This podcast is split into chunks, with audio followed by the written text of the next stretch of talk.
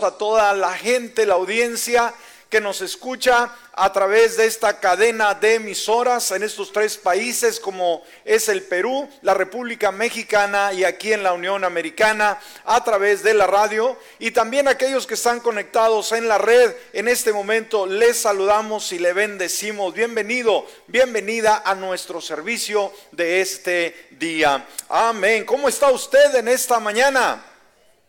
No, no le escucho. ¿Cómo está usted en esta mañana? Bendecido, bendecida. Yo creo que eso es cuestión de actitud, es cuestión de determinar, hermanos, de declarar con nuestros labios que este es un día extraordinario. Amén. Muy bien, bueno, vamos a disponernos en este momento y así vamos a estar yendo a la palabra del Señor. Seguimos con esta interesante serie de sermones titulada ¿Por qué creo en lo que creo? Y en esta hora vamos a estar viendo el tema número 13 en serie, titulado ¿Por qué creo en los ángeles caídos? Amén. ¿De qué vamos a hablar en esta mañana?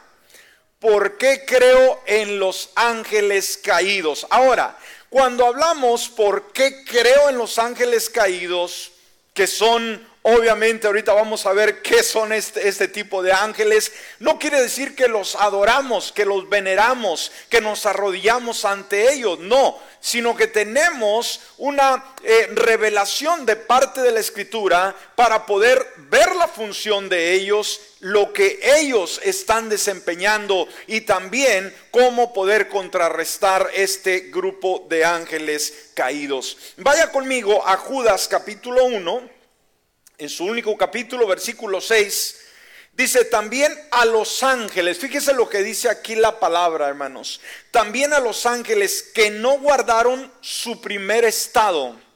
Los ángeles que qué? Que no guardaron su primer estado, sino que, ¿qué hicieron? Dice la palabra, abandonaron su propia morada, los ha reservado bajo tinieblas en prisiones eternas para el juicio del gran día. Wow, qué palabra. Y vaya conmigo a segunda de Pedro capítulo 2 versículo 4. Dice aquí, porque si Dios no perdonó a los ángeles que qué dice la palabra hicieron, que pecaron, sino que arrojándolos al infierno, los entregó a prisiones de oscuridad para ser reservados al juicio. Hasta ahí la lectura de la palabra del Señor. Ahora, iglesia, déjeme hacer una pregunta. ¿Ha oído usted este concepto de ángeles caídos? Pregunto. ¿Ha escuchado en algún momento este concepto? Bueno, ¿qué son? ¿Dónde se originaron? Amén cuáles son sus funciones, ¿Cuál es la función de ellos ante la humanidad el día de hoy? Estas son preguntas que vamos a tratar de contestar, que vamos a tratar de aprender el día de hoy. Ahora, ¿qué nos dice la Biblia al respecto? ¿Quiénes son los ángeles caídos? Y a través de este tema, iglesia, vamos a aprender algo sumamente importante. ¿Qué vamos a aprender en esta mañana? ¿Cómo se originó el mal? ¿Me escuchó? Yo creo que sabemos que en el mundo hay el mal, lo que llamamos, el pecado, la desgracia, la desdicha, eh, todo este tipo de conceptos, ¿no? Ahora, ¿dónde se originó ese mal? Bueno, a través de este tema vamos a aprender dónde fue. Ahora, vamos a ver, en primer lugar, si usted está apuntando, debemos de entender, recuerde que hemos estudiado dos temas anteriores con relación a los ángeles en el sentido general. Y pudimos aprender algo importante de esos seres espirituales invisibles. Amén. Pudimos aprender que todos los ángeles fueron creados por quién? Por Dios. Amén. Mire lo que dice el Salmo 148, versículo 2. Alábenle, perdón, ustedes todos sus ángeles. Alábenle ustedes todos sus ejércitos. Y el versículo 5 dice, alaben el nombre del Señor porque Él mandó. ¿Quién mandó? Dios. ¿Y qué pasó? Y fueron creados. Entonces, en vista de esto, amada iglesia, todos los ángeles, escúcheme, eran cuando fueron creados justos y santos. ¿Cómo eran todos los ángeles cuando fueron, creados, iglesia? Justos y santos cuando dijimos inicialmente fueron creados por Dios. Ahora, debemos entender que el Señor creó dos reinos, perdón. El Señor creó dos reinos. Uno espiritual, amén, y el otro obviamente natural. Nosotros nos movemos en el natural, que es aquel en el cual nosotros vemos, sentimos, palpamos sucesivamente. Pero existe también otro mundo en el cual tú y yo vivimos y este es un mundo espiritual. Amén. Pablo habla de esta división. Amén. Pablo habla de esta división entre lo natural y lo espiritual. Vaya conmigo a Primera de Corintios. Amén. Primera de Corintios capítulo 15, versículo 40 en su primera parte. ¿Qué nos dice la palabra? También hay cuerpos celestiales y hay cuerpos terrenales. Amén. Tenemos un cuerpo que es carnal, que es terrenal, como hay cuerpos celestiales. Cuando se habla de cuerpos celestiales, está hablando de ángeles. En segundo lugar, si está apuntando, veamos que Dios deseó, anhelar, anhelaba en su corazón crear, escúcheme, un querubín, pero el querubín más bello. Amén. Dios propuso en su corazón crear al querubín más bello. Ahora, ¿cuántos han escuchado el término querubín? Amén. Los querubines está en la Biblia. Bueno, un querubín, escúcheme, no es un nombre. Querubín es un ser angelical, es un ángel. Amén. Es un ángel. Ahora, la Biblia menciona a los querubines un promedio de 60 veces y ofrece una idea de la actividad del papel que ellos desarrollan en el mundo. Estos querubines son seres angelicales, una vez más, son ángeles involucrados en algo, en la adoración y en la alabanza a Dios. La palabra nos dice que alrededor de su trono hay querubines, hay serafines, todo ese tipo de rango de ángeles que su labor es estar diciendo, santo, santo, santo es el Señor Dios Todopoderoso, día y noche. Amén.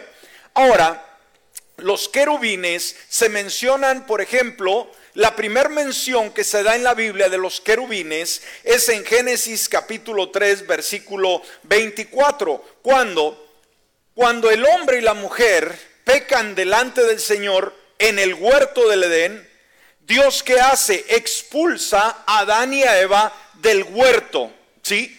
De provisión, de bendición, son echados fuera del huerto y nos dice la palabra lo siguiente. Expulsó pues al hombre y puso, ¿qué cosa dice la Biblia que puso Dios a la entrada del huerto? querubines al oriente del jardín de Edén y dice, y una espada incandescente que se movía en toda dirección. Puso querubines a cuidar la puerta al acceso del el huerto del Edén y dice que estos querubines traían espadas encendidas que se movían de un lado a otro. Significa que estaban para traer castigo si Adán y Eva trataban de entrar una vez más al huerto. Una espada incandescente que se movía en toda dirección para guardar el camino al árbol de la vida. Entonces, estos querubines se revelan como poderosos guardianes. ¿Cómo se describe a los querubines, iglesia? Poderosos guardianes que cuidaban, ¿no? Y, o, o si no, no solamente cuidaban asistían el trono de Dios. Estos ángeles custodiaban, como ya vemos, el jardín con esa espada. Entonces Dios en el mundo de los ángeles, en estos seres espirituales, ideó una vez más un especial, eh, crear un especial ser destacado con tres virtudes. Escúcheme, Él deseó crear un ser angelical con tres virtudes. Ponga mucho cuidado en ello. En primer lugar, que fuera destacado en perfección. ¿Me escuchó? ¿Cuál fue el primer detalle que Dios miró para crear este ser? Perfección. Segundo, sabiduría, o sea, conocimiento. Y en tercero, hermosura. Tres detalles sumamente muy importantes, tres atributos. Perfección, ¿cuál fue el segundo? Sabiduría y hermosura.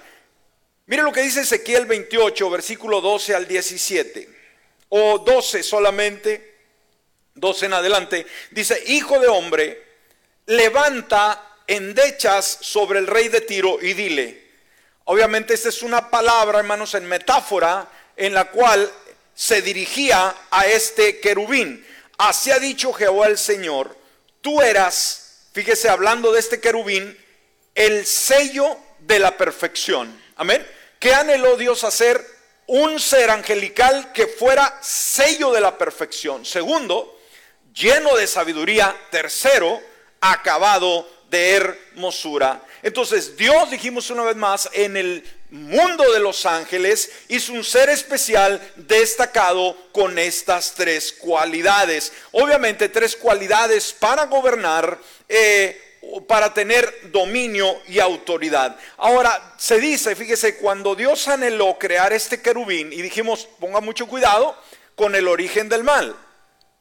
Dice que cuando él fue creado, escúcheme, hubo instrumentos de música, una celebración cuando él era creado. Eh, veamos el versículo 13 de este capítulo. Dice, en Edén, en el huerto de Dios estuviste, de toda piedra preciosa era tu vestidura, de cornerina, topacio, jaspe, crisólito, berilo, iónice, de zafiro, cabruclo, esmeralda y oro. Entonces, imagínense la vestimenta que poseía este querubín era de todas estas piedras preciosas. Imagínense por un momento. Dice, los primores de tus tamboriles y flautas estuvieron preparados para ti en el día de tu creación. Entonces, en este momento, hermanos, por favor use un poco la imaginación de acuerdo a las narraciones bíblicas y remóntese a ese espacio, a ese lugar cuando Dios está creando este querubín maravilloso. Entonces, cuando Dios lo creó, lo creó con una función muy importante. Fue un querubín grande y protector. ¿Cómo era este querubín que Dios creó? Grande y protector. Dice el versículo 14, tú querubín grande, protector, yo te puse en el santo monte de Dios, ahí estuviste en medio de las piedras de fuego, te paseabas. Ahora, déjeme decirle, este querubín con perfección, con sabiduría, con belleza, grande y protector, era un ser extraordinario. El nombre original de este querubín fue Lucifer o lucero de la mañana. ¿Cómo se le llamó a este ángel? Lucifer o lucero de la mañana, que significa hijo estrella de la mañana, o sea, hijo del amanecer.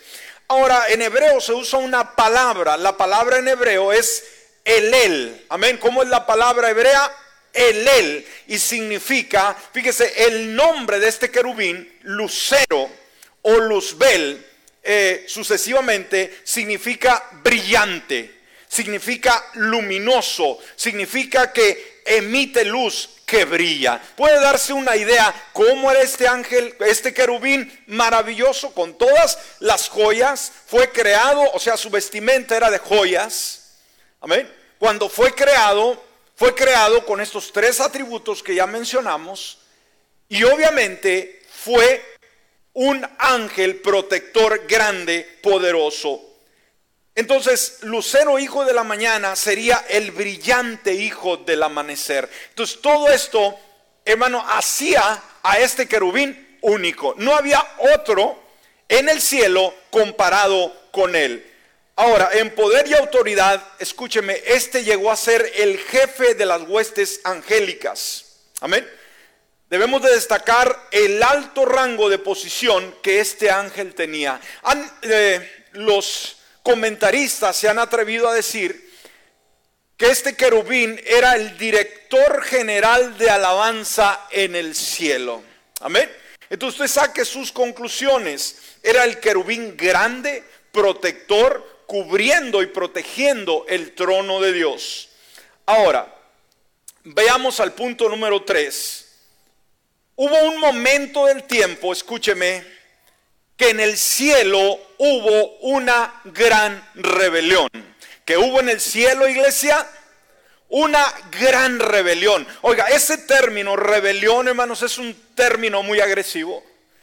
Es un término que ah, eh, connota eh, eh, una altivez y una división importante. Ahora, ¿qué sucedió en Luzbel o Lucero de la mañana? ¿Qué pasó? Dentro de su corazón surgió un orgullo. ¿Qué surgió en el corazón de Lucero? Orgullo. Cuidado con el orgullo, iglesia. Lucifer se llenó de orgullo. Fíjese, de la forma que fue creado, con todos los atributos, con todo el poder, con toda la autoridad que Dios le había delegado, obviamente se sintió prepotente. Y llegó un momento como él custodiaba el trono de Dios y vio que los ángeles llegaban y adoraban al que está sentado en el trono, dentro de su corazón, hermanos, nació un deseo de lo más cruel de él mismo, de su interior, de anhelar, escúcheme, ser como Dios. ¡Wow! Diga conmigo, wow. Eso no se hace. Amén. Lucifer se llenó de orgullo y decidió rebelarse contra Dios y apoderarse de su trono. Imagínense, hermanos, qué terrible desear ser como Dios y robar el trono que solo a Dios le pertenece. Mire lo que dice, Isaías 14, versículo 13 y 14. Mire lo que dice la palabra, hablando de Lucifer o, Lucero de la mañana, dice, tú que decías en tu corazón, ¿dónde empezó el mal de este uh, querubín? en el corazón. Tú que decías en tu corazón. Primero dice la Biblia, hermanos, que en el corazón se anidan los malos pensamientos. Antes de actuar, antes de rebelarse, antes de cometer, hermanos, algo en contra de Dios, en primer lugar se anida en el corazón. Aquí hay un principio. Tú que decías en tu corazón, fíjese, ¿qué se le vino a la mente, hermanos? ¿Subiré al cielo? En lo alto junto a las estrellas de Dios. Cuando habla las estrellas de Dios quiere decir los ángeles de Dios, hermanos. ¿Y qué dice? Fíjese el atrevido, levantaré qué cosa? Un trono, no, levantaré mi trono. Y en el monte del testimonio me sentaré. ¿A quién veía sentado en el trono? Lucero, a Dios. Pero dijo, yo me sentaré a los lados del norte, sobre las alturas de las nubes, subiré y seré semejante al Altísimo. ¡Wow! ¡Qué atrevimiento! ¿No cree usted? Un ser creado rebelándose contra su creador. Entonces la Biblia nos dice que este ángel era perfecto. ¿Cómo era este querubín, iglesia? Perfecto. ¿Hasta cuándo? Hasta que se encontró en él maldad. Esto nos dice la palabra en Ezequiel capítulo 28, versículo 15. Dice la palabra, perfecto eras en todos tus caminos desde el día en que fuiste creado hasta que se halló en ti maldad. Qué impresionante, ¿no? Entonces, fíjese, este luzbel o lucero de la mañana su nombre describe luz. Alguien que irradiaba una luz impresionante, una gema que brillaba. Ahora, algo que debemos de entender, iglesia, ese brillo que él emanaba, que él eh, reflejaba, dígame, ¿brillaba con luz propia? Pregunto, ¿era un, un brillo que nacía de él? No, era un brillo que provenía de parte de Dios. ¿Me está escuchando en esta hora? Si usted brilla, si usted tiene la luz de Jesús, no es porque usted tiene el potencial de brillar, sino el que está en usted le permite irradiar esa luz maravillosa. ¿Puede dar un aplauso al Señor en esta hora? Entonces, ah, él pensó, este querubín, que él brillaba por luz propia. Nunca cometamos ese, error, iglesia. Nunca creamos que si brillamos porque somos personas de influencia, porque tenemos capacidades, es mi intelecto, es mi fuerza. No, si algo poseemos, si algo tenemos, es que Dios está en nosotros. Punto número cuatro. Después, hermanos, de esta intención del corazón, Dios al darse cuenta de esa perversión, de esa rebeldía en contra de Dios, Dios no lo toleró más en el cielo. Lucifer fue echado del cielo. Amén. ¿Qué pasó con Lucifer? Fue echado del cielo. Amén. Ahora, este término Lucifer, yo sé que todos lo hemos escuchado y se relaciona con un ser malvado como es Satanás. Pero el término Luzbel, hermanos, no es un término degradante. Luzbel significa ángel de luz. ¿Escuchó? Pero se usa mal el día de hoy. Vaya conmigo a Isaías capítulo 14, versículos 12 y 15. 12 al 15, mejor dicho. Isaías 14, versículo 12 al 15. Dice la palabra, aquí ya nos habla de la caída de Lucifer. ¿Cómo caíste del cielo? Y luego especifica por cómo se le llamaba este querubín, lucero. Amén. ¿Cómo caíste del cielo, oh lucero, hijo de la mañana? Ahí está, hermanos, hijo del nuevo amanecer. O sea, como que él reflejaba el nuevo día, un potencial que tenía.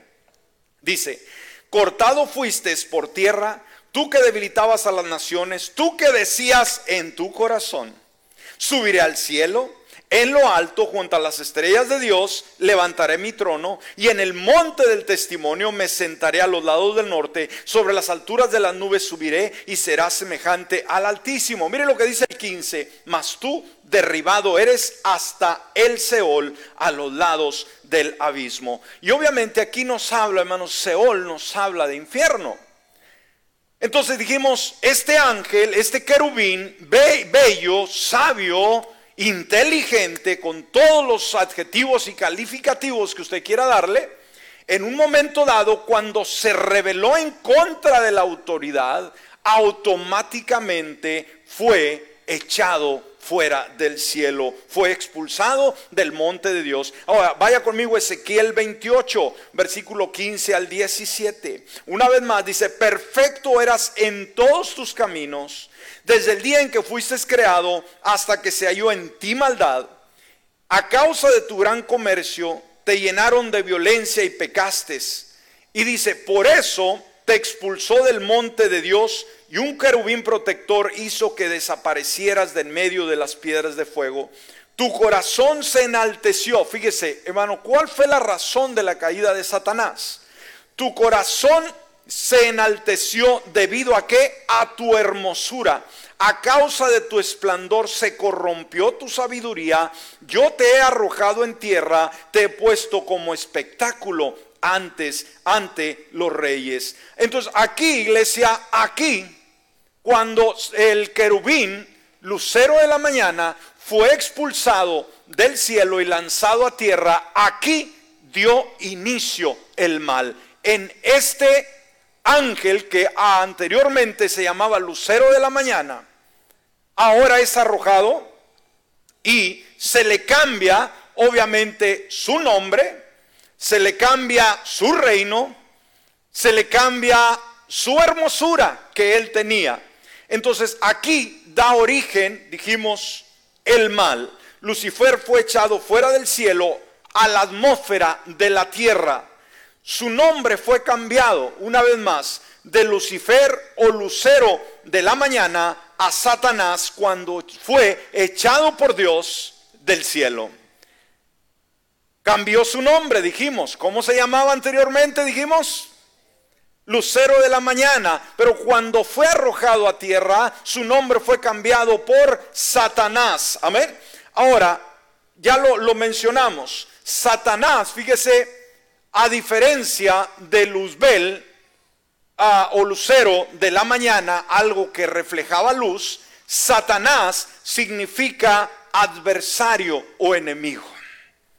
Se le cambió el nombre, se le cambió eh, eh, la dignidad, se le cambió todo. Entonces Satanás es mencionado un promedio, por ejemplo, de 29 veces en los evangelios y 25 de esas menciones lo hace Jesús mismo. Wow.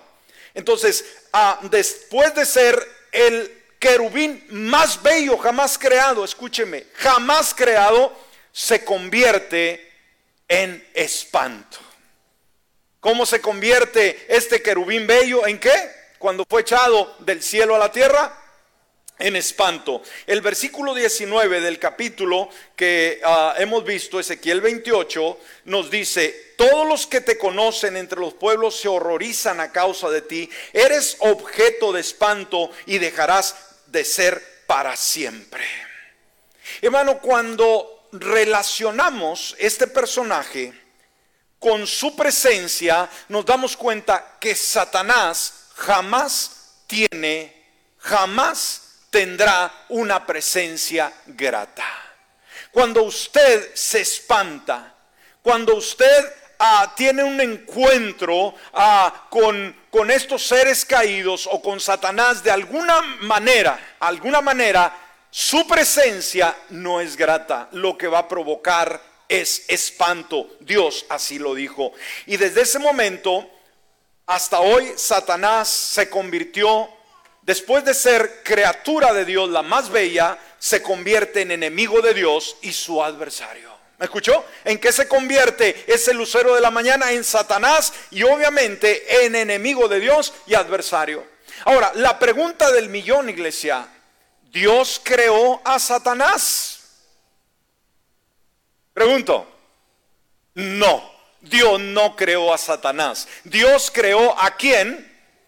Al lucero de la mañana, pero él se rebeló en contra de su creador. A causa de esa rebeldía fue echado a tierra y cambió totalmente su personaje. Entonces, si alguien le pregunta, ¿que no? Un incrédulo le dice, ¿que no Dios creó a Satanás? No, Dios creó al lucero de la mañana. Satanás se convirtió en espanto a causa de esa rebeldía. Ahora, Satanás es ahora llamado, fíjese cómo se le llama, el príncipe de la potestad del aire. ¿Cómo se le llama a Satanás el día de hoy?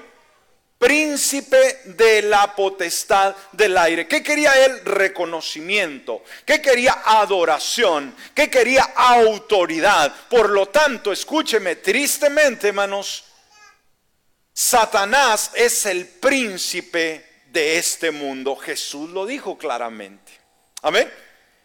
Tuvo autoridad, sí, pero no como un ser como Dios. Fue lo opuesto. Se ha dicho que Satanás es el archienemigo de Dios y es el imitador de Dios.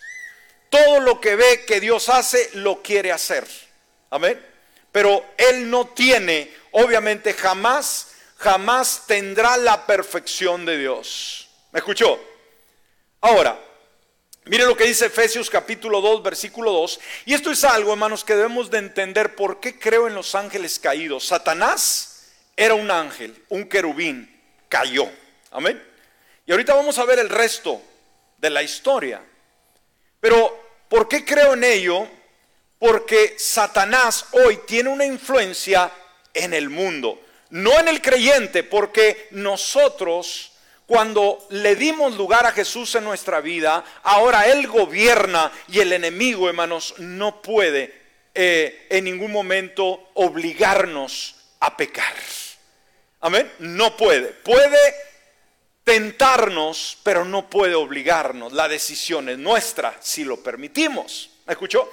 Pero ¿cómo vive el mundo el día de hoy? Ese mundo extraviado que sí que adora un sinfín de ídolos, que dice que cree en Dios, pero realmente ¿quién está detrás de todo ello? Efesios 2.2. Fíjese cómo dice, al creyente el día de hoy nos habla del pasado que tuvimos, en los cuales, o sea, nosotros o ustedes anduvieron en otro tiempo, conforme a la corriente de este mundo. ¿Cómo vivíamos sin Dios y sin esperanza? Viviendo desordenadamente. Dice, corriente a la, conforme a la corriente de este mundo y al príncipe de la potestad del aire. ¿Quién es el príncipe de la potestad del aire? Satanás, el espíritu. Amén. ¿Qué es Satanás? Él tiene una influencia, tiene un espíritu. El espíritu que ahora, ¿cuándo iglesia? Ahora actúa en los hijos de desobediencia.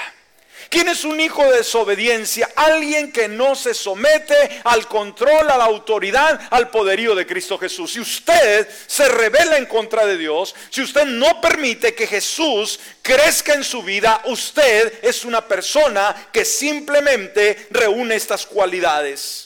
Un hijo de desobediencia, conociendo la verdad. Dice la palabra que aquel que conoce la, la verdad, amén, que no la guarda, él se constituye en un pecador. Amén. Mucho cuidado con ello. El que sabe hacer lo, bueno y no lo hace, le es pecado. ¿Estamos? Al, conforme al príncipe de la potestad del aire, el espíritu que ahora actúa en los hijos de desobediencia. Entonces, ¿quién es Satanás para Dios el día de hoy? Es el enemigo número uno y su adversario. Entonces, él domina las fuerzas, ¿sí? de los demonios en la esfera alrededor de la tierra. Ahora, el tiempo, hermanos, está avanzando. Eh, vamos a brincarnos el punto número 5 para poder concluir muy bien. Ah, y vamos a dar una segunda parte, obviamente. Este, este tema está diseñado para una segunda parte. Vayamos al punto número 6. Dijimos, vamos a brincar una parte para poder darnos una idea general. Ya vimos el primer querubín, el primer ángel que se revela y cae de la gracia de Dios. ¿Ok? Un ángel caído. Satanás es un ángel caído. Ahora, veamos el terrible resultado del pecado de Satanás.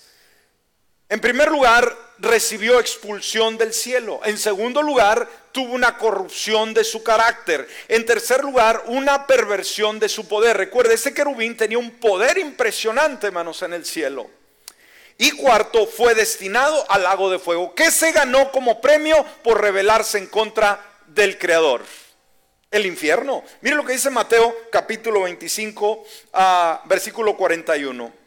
Entonces dirá también a los de su izquierda, apártense de mí malditos al fuego eterno preparado para el diablo y sus ángeles. Amén. ¿Cuál fue el que se ganó Satanás por rebelarse en contra de Dios? El castigo eterno. Ahora, aquí nos dice la palabra, hermanos, que hay un fuego eterno preparado para el diablo, o sea, Satanás, y luego añade sus ángeles, que no todos los ángeles son de Dios. Hasta este, hasta este momento, solamente este querubín había sido arrojado a tierra. Ahora, vayamos al, al siguiente punto. Debemos de entender que Satanás no se vino solo del cielo. ¿Qué dije, hermanos? Satanás no se vino solo del cielo, sino que un grupo, escúcheme, de ángeles, ¿sí? Que estaban en el trono de Dios, que estaban adorando al Señor, se unió a Lucifer en su rebelión. Wow, otra vez.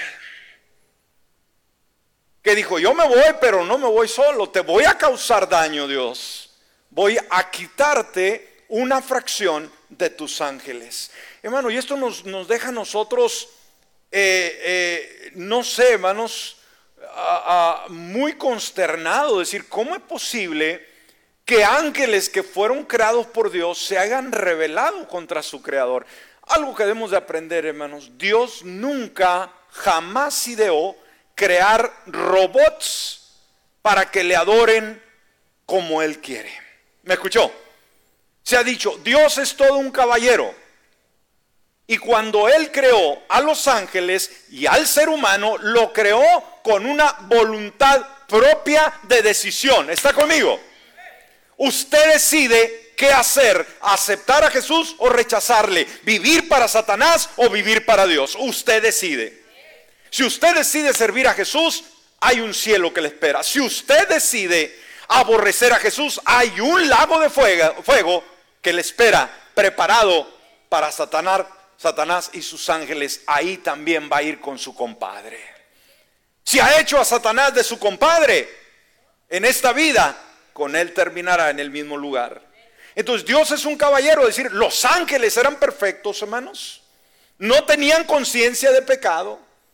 Mas, sin embargo, ¿cómo surgió esto cuando vieron que este querubín protector se revela en contra de su creador? Fueron capaces de rebelarse en contra de Dios. Y aquí surge, hermanos, el pecado de la rebeldía. Toda rebeldía es pecado, iglesia. Si usted se revela ante la autoridad del hogar, si usted se revela ante la autoridad de su trabajo, si usted se revela en contra de la autoridad gubernamental, si usted se revela en contra de la autoridad espiritual, usted está imitando este principio que causó estragos y tristeza a la humanidad.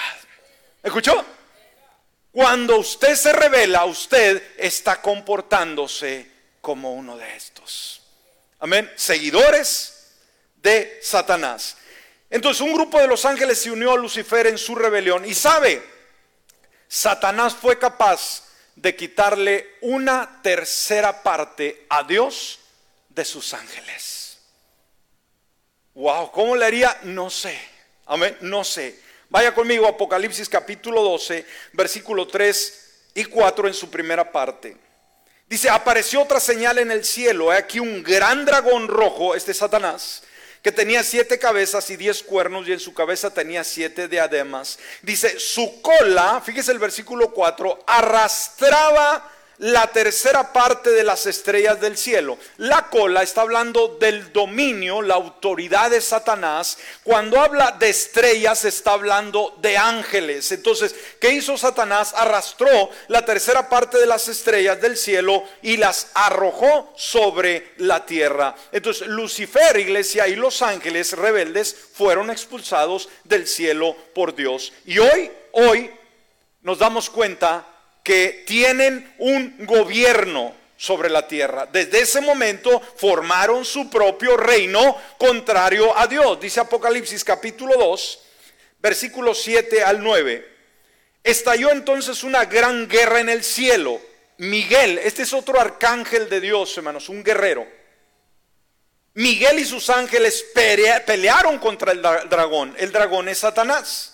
Y el dragón y sus ángeles pelearon. O sea, en el cielo, en la rebeldía, hubo pleito, hermano. No solamente dijeron, pues nos vamos y punto. No, no, no, no. Quisieron derrotar al Señor, quitarle, quitarle la autoridad, quitarle su trono. Se levantaron en armas y Miguel, este arcángel también, tuvo que pelear con sus ángeles en contra de Satanás y sus ángeles. ¿Está conmigo? Dice, Miguel y sus ángeles pelearon contra el dragón y el dragón y sus ángeles pelearon. Ahí están los ángeles caídos y Satanás. Pero, dice el 8, no prevalecieron ni fue hallado más el lugar de ellos en el cielo. O sea, en el cielo ya no hubo lugar y fue arrojado el gran dragón, o sea, Satanás, la serpiente antigua que se llama Diablo y Satanás. Oiga, uh, ahí está claro. ¿Sí? El cual, ¿qué hace? Dice la palabra, hermanos engaña a todo el mundo, fue arrojado a la tierra. ¿Y quién más? Y a sus ángeles fueron arrojados junto con él. Entonces ellos también fueron echados fuera del cielo. Ellos se convirtieron en una fuerza, escúcheme hermano, todo ese grupo se ah, convirtió en una fuerza del mal llamada demonios. Amén. Lucero de la mañana le fue cambiado su nombre a, ayúdeme, Satanás a los ángeles de Dios fueron arrojados del cielo y se les llamó demonios. ¿Qué diferencia, no? Todo lo opuesto. Lucifer llegó a ser conocido como Satanás. Los ángeles le siguieron en su rebelión como demonios. Existen hoy, gracias a esta rebeldía, si queremos llamarle, dos clases de ángeles. Los buenos que son los de Dios, que los estudiamos en los dos temas anteriores, y están otro grupo llamado demonios, que son los ángeles malos. Los demonios son llamados espíritus del mal seis veces y espíritus inmundos 23 veces en el Nuevo Testamento. Son también llamados demonios o ángeles del diablo sucesivamente. Vamos a detenernos aquí, ya el tiempo ha avanzado. ¿Aprendimos algo, iglesia? ¿Cómo se originó el mal? Dijimos, ¿por qué creo en los ángeles caídos? porque Dios me cuenta esta historia. Y no se lo pierda la siguiente, porque vamos a hablar, hermanos, la labor de Satanás, la labor de los demonios, su influencia, su trabajo en la sociedad y la autoridad que el Hijo de Dios también tiene para contrarrestar a esta plaga de demonios. Amén. ¿Sí aprendió algo esta mañana? Póngase de pie. Aleluya. Qué caso tan más tremendo, ¿verdad? Hasta ahorita yo creo que todavía se puede sacudir del polvo, hermanos, del gran pleito que hubo allá arriba, hermanos. Amén. Donde Satanás dijo, te voy a destronar Dios. Y una tercera parte de ángeles se le unió a la batalla para quitar a Dios del trono. ¡Qué vergüenza! El arcángel Miguel llega con sus ángeles, pelea contra Satanás y sus ángeles y dice la palabra que no hubo lugar para ellos en el cielo y fue arrojado a la tierra. Por eso, hoy Satanás es el príncipe de este mundo. Por eso ese mundo, hermanos, loco, desesperado, allá afuera, está controlado como marionetas. Amén. Controlado por Satanás. Dicen que no, que creen en Dios, que ellos son dueños de su propia identidad. Es mentira. Hermanos, como títeres, escúcheme, Dios está moviendo a ese mundo pecador. Pero usted y yo somos libres por su gracia. Disfrutemos esa libertad y hablemosle a otros de esa libertad. Cierre sus ojos en esta hora. La pregunta, la pregunta del reto, del desafío, ¿está usted con el campeón? ¿Con Dios, con Jesús? ¿O usted es un seguidor del archienemigo de Dios llamado Satanás? Jesús gobierna su vida porque si no es Jesús quien está gobernando su vida, no se equivoque y no importa quién sea usted, no importa quién sea, déjeme decirle, el que controla su vida es Satanás y los demonios. Y Jesucristo dijo, el ladrón, o sea, Satanás no vino sino para hurtar, matar y destruir. Él quiere matarte. Pero Jesús dijo, eso es lo que este payaso vino a hacer. ¿Escuchó? No lo busque en la Biblia porque no lo va a encontrar. Pero hizo una descripción clara para que no viva usted engañado. Dijo, es lo que este payaso hace. Pero yo, dijo Jesús, yo he venido para que tengan vida y la tengan en abundancia. ¿Cuántos tienen esa vida en esta mañana? ¿Cuántos disfrutan esa vida? Si no la tiene, no salga de este lugar sin tener esa vida. Si nos acompaña aquí en el auditorio o nos ve a través de algún medio. Cierre sus ojos. Si usted es esa persona, no huya más. Y hoy decida hacer a Jesús el Señor de su vida. ¿De qué manera? Diciéndole, Padre Celestial, en esta hora abro la puerta de mi corazón. Te invito a que vengas a reinar en mi vida. En este momento yo renuncio a mi pecado, a mi rebeldía y corro ante tus pies. En este momento, yo entrego mi corazón a ti, Señor Jesús, en tu nombre. Amén y amén. Ahora, iglesia, le pido por favor, deje un minuto su lugar.